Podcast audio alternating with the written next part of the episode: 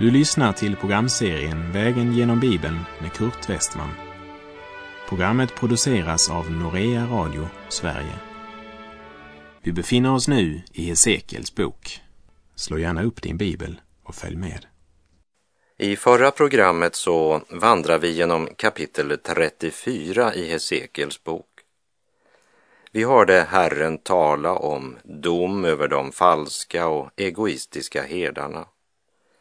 Därefter så talar han om den rätte herden som en dag ska komma, Messias, frälsaren. När vi nu kommer till kapitel 35 så gör Herren klart för oss att Guds folks fiender är också Guds fiender. Medan kapitel 36 talar om Israels återupprättelse. Det är två saker som måste ske innan Israel kan återupprättas i det land som han med ed hade lovat Abrahams efterkommande. Först måste Edom dömas, men också Israels gamla synder måste dömas och förlåtas. Domen som uttalas här blev också uppfylld över Edom. Men det är samtidigt ett profetiskt budskap om vad som väntar på alla dem som idag är nationen Israels fiender. I kapitel 35 så möter vi domen över berget Seir, vilket är ett poetiskt uttryck för hela Edom och edomiterna som var Esaus efterkommande. Jag citerar orden från Första Mosebok 36.8. Och Esau bosatte sig i Seirs bergsbygd. Esau är densamme som Edom. När vi nu ska se på domen över Edom, låt oss ha klart för oss att det är på grund av hån och fiendskap mot Guds folk som Gud nu straffar dem. Och det är högaktuellt också idag eftersom hånet av Guds folk och bespottelse av allt heligt överflödar i vår tid. Hånet av Guds folk är en av världens simpla nöjen. Men också den sådden ska en gång skördas. Vi läser Hesekiel 35, vers 1 till och med 4. Herrens ord kom till mig, han sade, du människobarn, vänd ditt ansikte mot Seirs berg och profetera mot det. Säg till det, så säger Herren, Herren. Se, jag är emot dig, du Seirs berg, och jag ska räcka ut min hand mot dig och göra dig till en ödslig ödemark. Jag ska lägga dina städer i ruiner och du skall bli öde och du skall inse att jag är Herren. I Edom så fanns en stad som var uthuggen i berget. Den hette Petra och själva staden finns delvis kvar. Men det finns inte någon mera ödslig plats än denna bergstad. Vi läser vers 5. Eftersom du alltid alltid har hatat Israels barn och givit dem åt svärdet under deras ofärdstid när missgärningen hade nått sin gräns. Gud talar om vad som är orsaken till att domen går över Edom. Edom är ju avkomlingarna efter Jakobs bror Esau, han som föraktade sin förstfödslorätt. Esau var Jakobs bittraste fiende. Och Edom står som en bild på Guds fiender också idag. Och denna fiende kommer att resa sig igen i den sista tiden under Antikrist. Hesekiel 35, vers 9. Jag ska göra dig till en ödemark för all framtid och dina städer ska inte mer vara bebodda då ska ni inse att jag är Herren. Hesekiel har ju talat om domen över Edom tidigare. Varför nämner han det nu igen? Jag tror att det är för att visa oss att Gud har en plan för nationen Israel.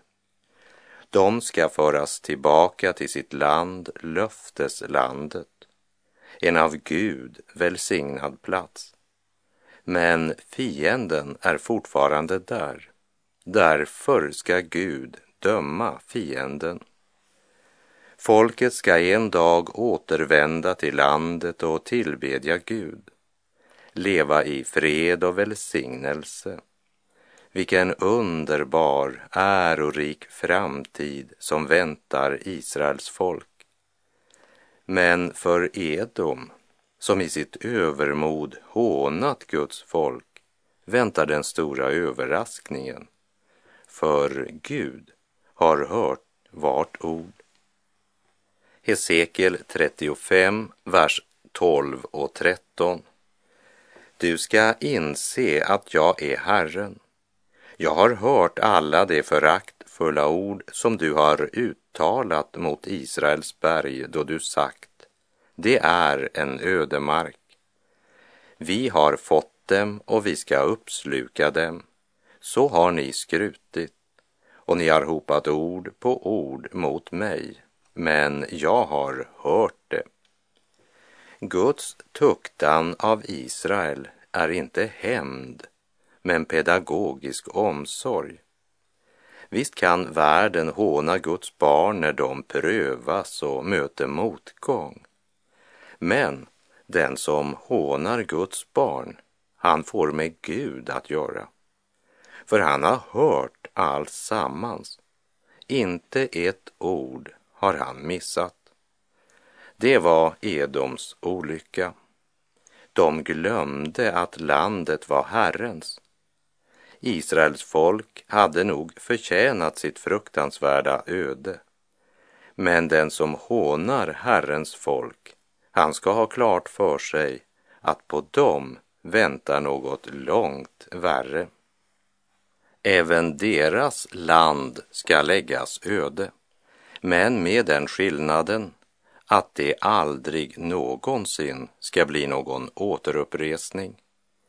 Den som hånar Guds folk har hånat Gud.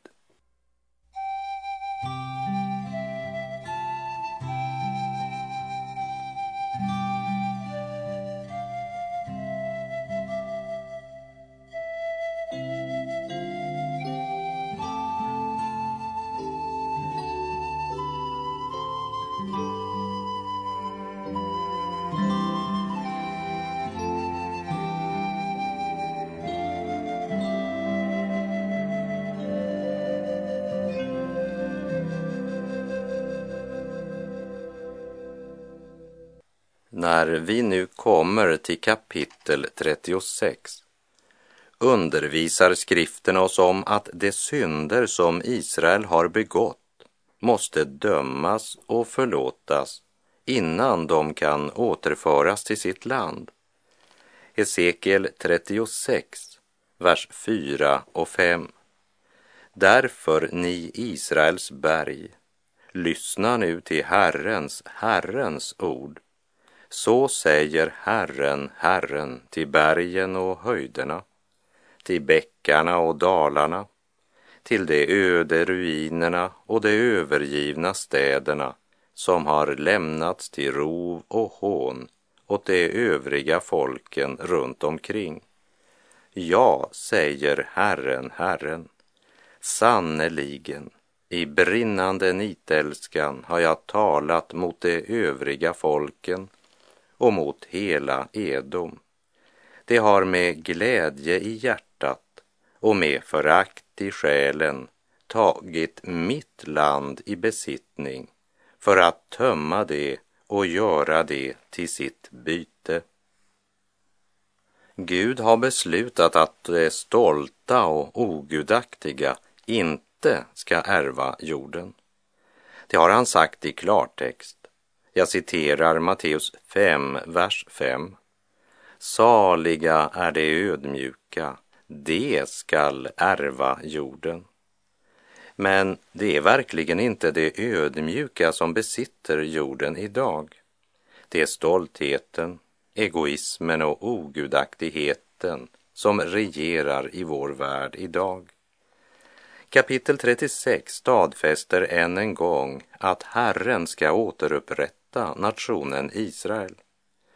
Och det löftet är inte uppfyllt idag, även om många återvänt till kanan. Men när Gud uppfyller det här löftet helt och fullt, då ska det bli uppenbart för alla.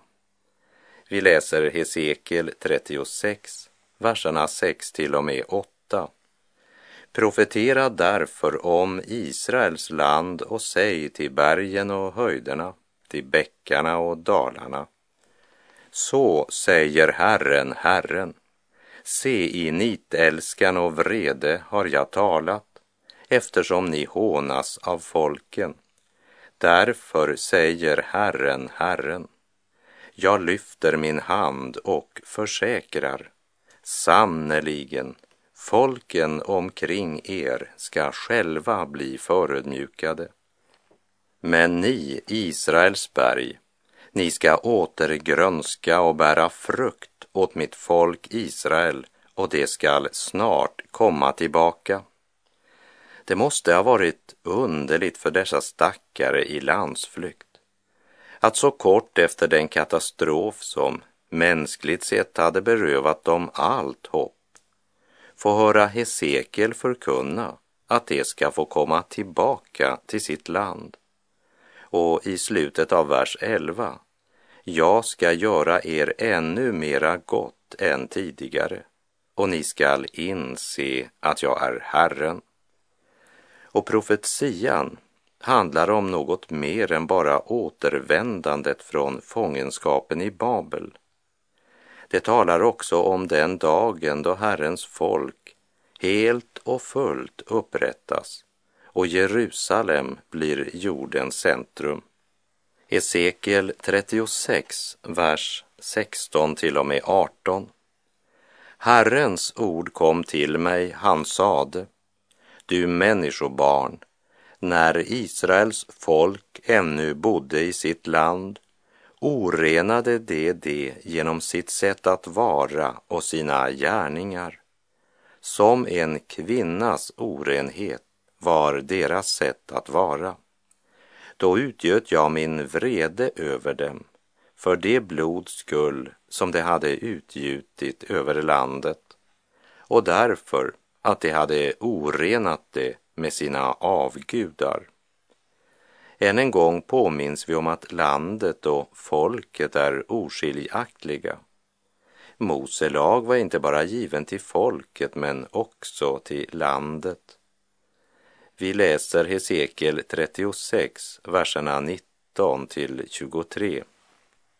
Jag spred ut dem bland hedna folken och de skingrades i länderna. Efter deras sätt att vara och deras gärningar dömde jag dem. Men vart de än kom till hedna folken vanärade de mitt heliga namn. Man sade om dem. Detta är Herrens folk och ändå måste de lämna sitt land. Då ville jag skona mitt heliga namn som Israels folk vanärade bland det folk det kom till. Säg därför till Israels hus, så säger Herren, Herren, inte för er skull gör jag detta, ni av Israels hus, utan för mitt heliga namns skull, det som ni har vanärat bland det folk ni har kommit till. Jag vill helga mitt stora namn som har blivit vanärat bland folken därför att ni har vanärat det bland dem. Och det skall inse att jag är Herren, säger Herren, Herren, när jag bevisar mig helig ibland er inför deras ögon. Gud måste försvara sitt heliga namn på syndens och dödens jord. Det finns så många som hånar och gör narr av Kristi församling idag. Hånar de som tillhör Kristus och genom det så hånar man Gud. Gud ska rättfärdiga sig själv på vår jord och hålla sitt namn heligt. Jesus, han lärde sina lärjungar att be, låt ditt namn hållas heligt. Också i vår tid så finns det många som tanklöst använder Herrens namn. Men Gud säger, jag ska sätta stopp för det en dag.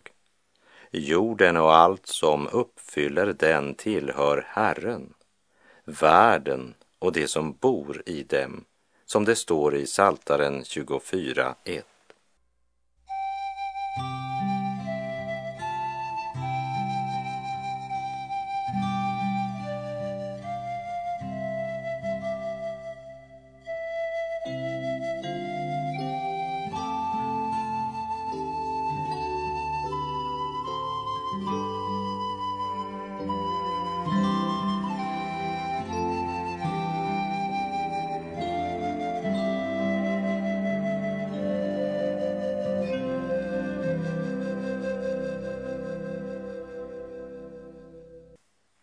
Vi läser Hesekiel 36, verserna 24 till och med 27. Ty jag ska hämta er från folken och samla er från alla länder och föra er tillbaka till ert land. Jag ska stänka rent vatten på er så att ni blir rena. Jag ska rena er från all er orenhet och från alla era avgudar.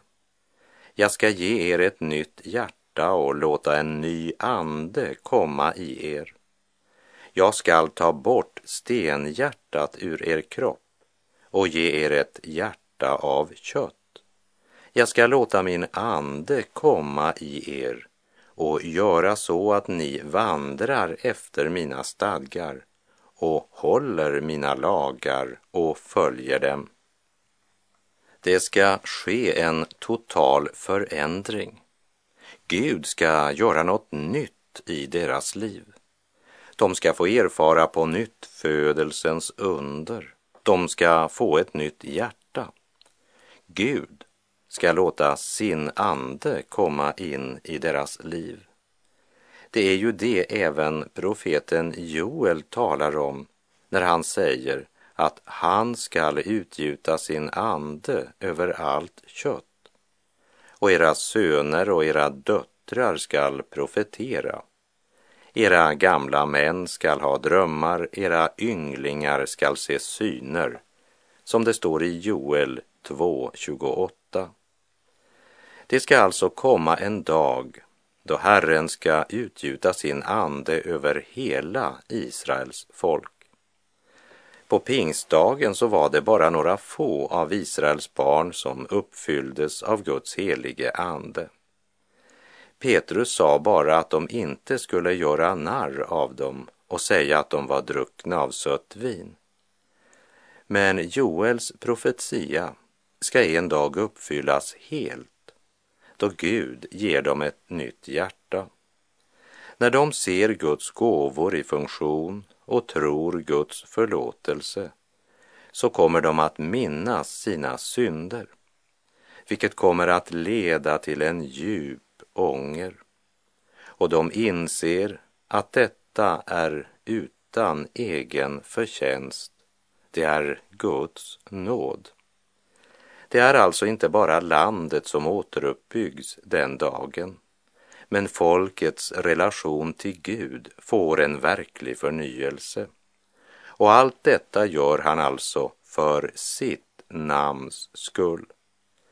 Vi läser Hesekiel 36, verserna 28 och 29. Så skall ni få bo i det land som jag gav åt era fäder, och ni skall vara mitt folk, och jag skall vara er Gud. Jag skall frälsa er från all er orenhet. Jag ska kalla fram säden och låta den bli riklig och skall inte mer låta er drabbas av hungersnöd. De ska åter bo i landet och de ska erfara Herrens rika välsignelse i landet. Han har lovat dem materiell välsignelse på samma sätt som han lovat oss andlig välsignelse. Vers 31 och 32. Då ska ni tänka på era onda vägar och på era gärningar som inte var goda och ni ska känna avsky för er själva på grund av era missgärningar och era vidrigheter. Men ni skall veta att det inte är för er skull jag gör detta, säger Herren, Herren. Ni skall skämmas och blygas för vad ni har gjort, ni av Israels hus. Förändringen kommer inte därför att folket nu hade upparbetat sig någon egen förtjänst eller på något sätt var bättre än andra folk. All egen berömmelse är utesluten. Gud poängterar det mycket starkt. Men ni skall veta att det inte är för er skull jag gör detta, säger Herren, Herren. De var på inget sätt värdiga Guds ingripande, men de behövde verkligen Guds ingripande. Eljest var de helt förlorade. De behövde renas från sina synder och missgärningar och det kunde de inte själva göra. Men Gud ska rena dem. I Romarbrevet 8.3 skriver Paulus det som var omöjligt för lagen svag som den var genom den syndiga naturen, det gjorde Gud genom att sända sin egen son som syndoffer. Han som till det yttre var lik en syndig människa och i hans kropp fördömde Gud synden. Så skulle lagens krav uppfyllas i oss. Här vill jag repetera vad Herren sa i Hesekiel 36, vers 21 och 22.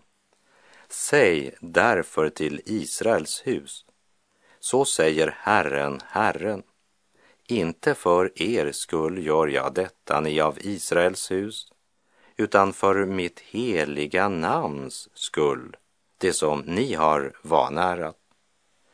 Vi läser Hesekiel 36, vers 33. Så säger Herren, Herren, när jag har renat er från alla era missgärningar, då ska jag låta städerna på nytt bli bebodda och då skall ruinerna åter byggas upp. Syndernas förlåtelse är grunden för sann uppbyggelse. När jag har renat er från alla era missgärningar, säger Gud, ja, då är allting möjligt, även för den djupast fallna. Och det 36 kapitlet i profeten Hesekiels bok, det avslutas med en stor och en underbar profetia i verserna 35 till och med 38. Och då ska vi komma ihåg det som är grundlaget för denna profetia, nämligen Guds. När jag har renat er från alla era missgärningar, då skall man säga, det landet som var ödelagt har nu blivit som en Edens lustgård och städerna som var så ödelagda, skövlade och förstörda, de är nu bebodda och befästa. Då skall det folk som är kvar runt omkring er inse att jag, Herren, åter har byggt upp det som var förstört och på nytt planterat det som var ödelagt. Jag, Herren, har talat det och jag ska göra det. Så säger Herren, Herren. Också detta ska jag låta Israels hus be mig om och göra för dem. Jag skall föröka människorna så att det blir som en fårajord, som de heliga fåren, Jerusalems får vid högtiderna, så skall de jordar av människor vara som ska uppfylla de ödelagda städerna och de skall inse att jag är Herren. Efter beskedet om Jerusalems ödeläggelse, där så många dödats och med resten av folket i fångenskap i Babel, så var det svårt att se och tro att Israel skulle kunna bli en nation igen. Så när Hesekiel i vers 8 förkunnade Men ni, Israels berg, skall åter grönska och bära frukt åt mitt folk Israel och det skall snart komma tillbaka. Ja, då var det nog mer än en som sa, men hur skulle det gå till? Se på oss. Vi är så få och vi är fångar i främmande land. Våra städer ligger i ruiner och alla folk gör narr av oss. Gud svarar i vers 24. Jag ska hämta er från folken. Vers 26. Jag ska ge er ett nytt hjärta. Och i vers 33 säger Gud vad han ska göra när han har renat dem från alla deras missgärningar. Och i slutet av vers 36, jag, Herren, har talat det och jag ska göra det. Och i vers 37 säger han att han ska föröka Israels hus så att de blir som en fårajord. Vi möter Guds svar på människans alla hur ska det gå till? Jag ska göra det, svarar Gud. Hesekiels profetia talar dels om återvändandet från Babels fångenskap, men det profetiska budskapet innehåller också löftet om den kommande Messias och fredsriket. Vi ser en del av Hesekiels syn uppfyllt i den nya pakten samtidigt som delar av synen ännu väntar på sin uppfyllelse. Genom på födelse och förnyelse i den helige Ande renar Gud sig ett folk. Genom på födelsen får människan ett nytt hjärta. Men en dag ska detta ske med en hel nation. När Israels hus inser att Herren är Gud, hur ska det gå till? Gud ska göra det. Kära vän som lyssnar, är din situation än lika hopplös som för fångarna i Babel som just nåtts av budskapet att landet fallit i kaldéernas händer och att Jerusalem var totalförstört. Det ser så omöjligt ut. Hör Herrens, jag skall göra det. Och med det är vår tid ute för den här gången. Det som var omöjligt för lagen, svag som den var genom den syndiga naturen, det gjorde Gud genom att sända sin egen son som syndoffer. Han som till det yttre var lik en syndig människa och i hans kropp fördömde Gud synden. Det gjorde Gud. Vad gör du? Tar du emot eller förkastar. Herren vare med dig, må hans välsignelse vila över dig. Gud är god.